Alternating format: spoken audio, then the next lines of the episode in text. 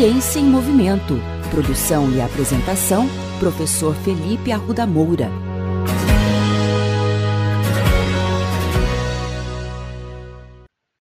Bem-vindos ao 12 episódio da segunda temporada da coluna Ciência em Movimento.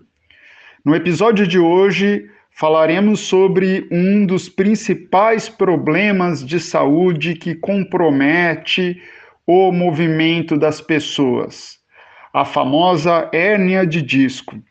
Há alguns anos, minha mãe andou reclamando muito comigo a respeito de uma dor insuportável nas costas, especialmente na parte de baixo das costas, a chamada coluna lombar.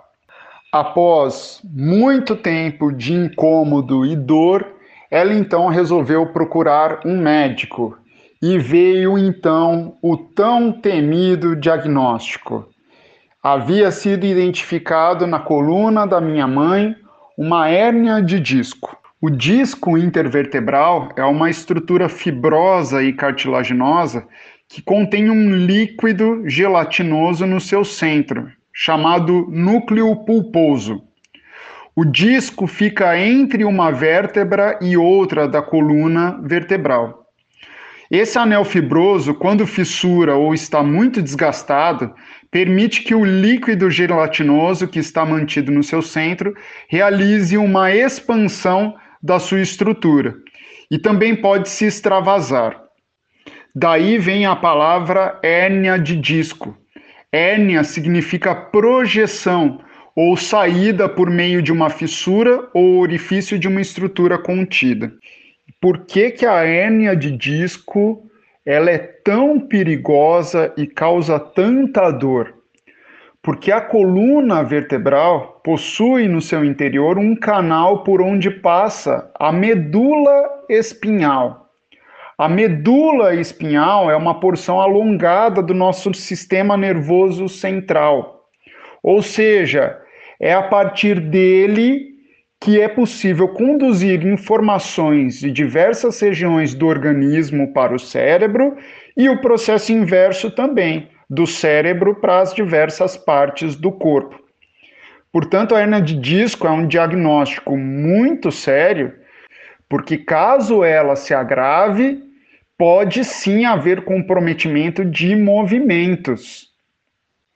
Quando minha mãe então recebeu o diagnóstico, da hérnia de disco, ela ficou extremamente preocupada, porque diante da gravidade da situação, poderia sim haver comprometimento dos movimentos. E aí veio então a grande questão: o que fazer? Ela questionou ao médico o que seria necessário para reverter a situação e a resposta foi surpreendente. O médico virou para minha mãe e falou: Quem vai decidir se devemos ou não fazer a cirurgia é a senhora. De fato, a cirurgia é muito dependente do quanto aquela hérnia de disco incomoda ou não o paciente no dia a dia. É óbvio que minha mãe ficou muito indignada. Como assim? Eu tenho que decidir se há necessidade ou não de fazer uma cirurgia. Ela resolveu então consultar um outro especialista.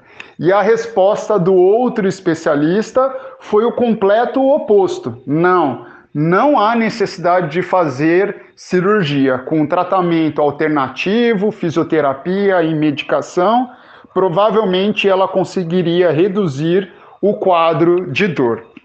De fato, não existe nenhum consenso na literatura que defina critérios claros e objetivos para falar se um paciente deve ou não fazer a cirurgia.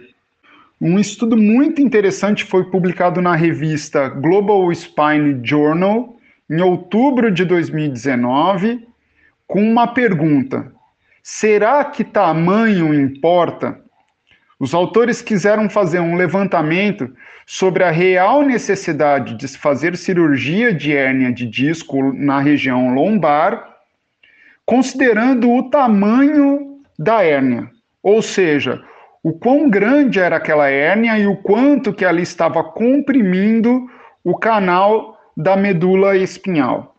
O estudo avaliou mais de 360 pacientes que tiveram um diagnóstico de hérnia na região lombar, dos quais alguns sofreram sim a cirurgia e outros não, acabaram sofrendo um tratamento alternativo.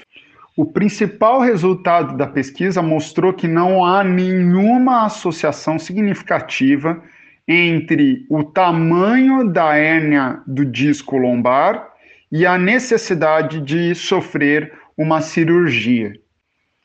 Os autores relatam que, exceto aquelas pessoas que já apresentam algum comprometimento de movimento, todas as pessoas devem tentar um tratamento conservador antes de pensar na cirurgia. Os autores até sugerem seis semanas de tratamento não operatório antes que essa cirurgia seja considerada. Um ponto extremamente importante é que os autores também sugerem um acompanhamento de pelo menos dois anos após uma ressonância magnética inicial. E após tentar por seis semanas um manejo, um tratamento alternativo, é, não operatório, o paciente não apresentar grandes melhorias na dor e na capacidade de movimento, talvez seja então o caso de pensar na cirurgia. Porém, cabe ressaltar, como tudo na saúde, pessoal, a prevenção ainda é o melhor remédio. As principais causas da hérnia de disco ainda poderiam ser evitadas com boas atitudes no nosso dia a dia. Então, devemos lembrar que uma das causas da hérnia de disco é justamente a nossa má postura no cotidiano, principalmente na condição sentada. Devemos ainda Tomar muito cuidado com a coluna vertebral ao levantar, puxar e carregar objetos excessivamente pesados. Um outro fator bastante importante que contribui muito para o desenvolvimento da hérnia de disco é o sedentarismo, ou seja, a ausência de atividades e exercícios físicos no nosso dia a dia.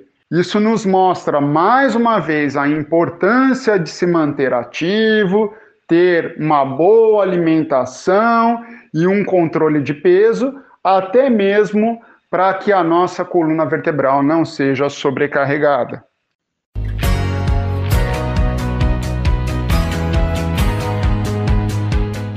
Ciência em Movimento.